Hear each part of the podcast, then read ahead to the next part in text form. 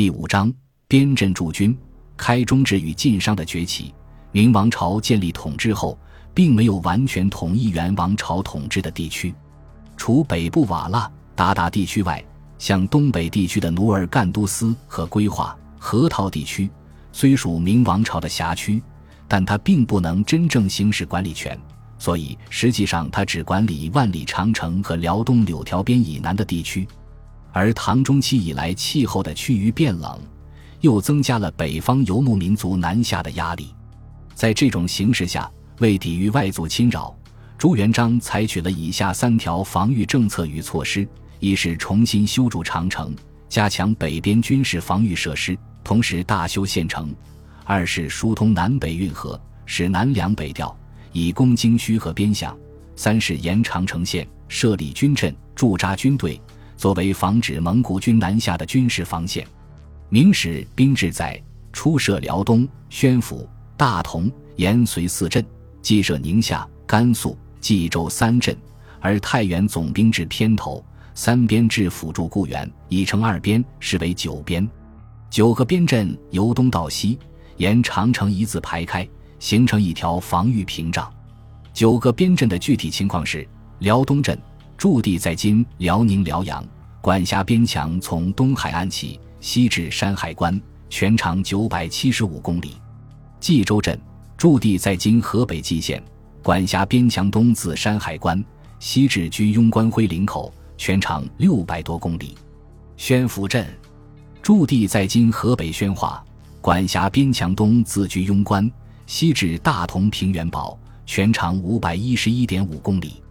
大同镇驻地在今山西大同，管辖边墙东自宣府镇西洋河堡宽沟，西至山西偏关镇崖头山，全长三百二十三点五公里。山西镇也称太原镇，驻地在山西偏头，管辖边墙东自崖头山，西至老牛湾延绥镇边，全长八百余公里。延绥镇。也称榆林镇，驻地在今陕西榆林，东自山西镇老牛湾，西至宁夏镇边，全长八百八十五公里。宁夏镇驻地在今宁夏回族自治区银川市，管辖边墙东自延绥镇边，西至固原镇边，全长一千多公里。固原镇驻地在今宁夏回族自治区固原县，管辖边墙东自宁夏镇边。西至甘肃镇边，沿边长一百多公里。甘肃镇驻地在今甘肃张掖，管辖边墙东自固原镇边，西至嘉峪关，全长八十多公里。设镇就要驻兵和配备军马。仅永乐年间，九镇驻兵八十六万三千一百三十五名，配马三十四万两千零四匹。明朝实行卫所制，即职业军人制度，军人可以带家属。这样边镇的消费人数就不只是军人，还包括他们的家属。这样算起来，起码有上百万人口。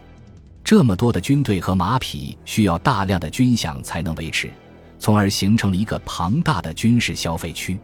据黄建辉先生一《明史识货志》及其他相关材料的记载，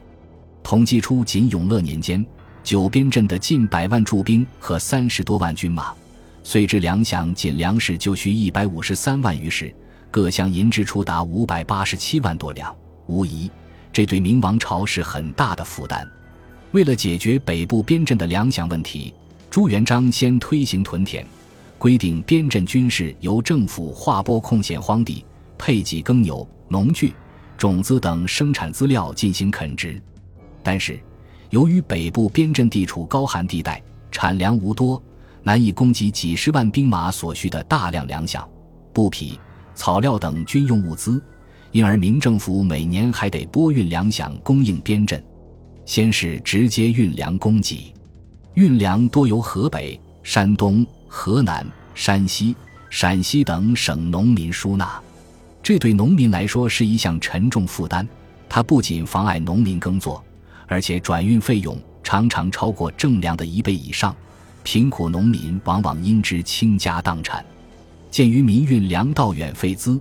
明政府遂招商运送粮草到边关，并以利润丰厚的专卖品、食盐的销售权，后来发展到出让部分生产权作为回报，这就是开中制度。开中法是明朝政府利用国家所控制的食盐专卖权，让商人运粮食边，以解决北部边镇粮饷供应的一种办法。它规定，商人只要把粮食运到边境粮仓，便可向政府换取贩卖食盐的专利执照、盐引，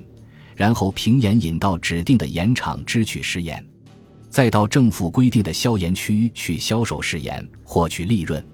开中制的实质是政府顺应商品经济民营化的发展趋势，使商人通过提供劳务和实物而取得政府专卖品盐或茶的销售权，后来发展到部分生产权的一种制度安排。具体内容包括纳粟、纳马、纳铁、纳帛、纳草等多种项目。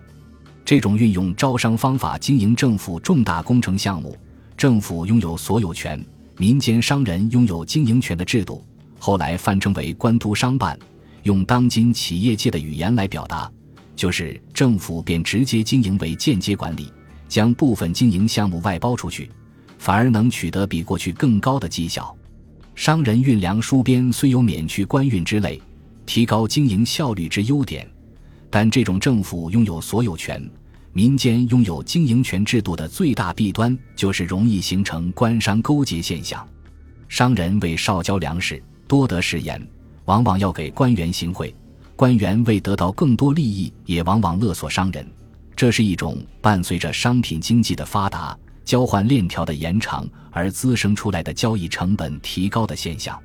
为打击开中制执行过程中的不正之风，到明中期，政府顺应商品经济货币化的发展趋势，变开中纳粮为开中纳银，规定。商人只要向国家交纳足够数量的白银，即可取得在特定区域销售食盐的权利。至于边军所需粮草，国家可通过拨发银饷，让边军就近适宜的办法来解决。这样，在广大驻军区便形成了一个庞大的、持续时间达两百余年的边关军需市场，对山西商人的崛起和发展起了非常大的促进作用。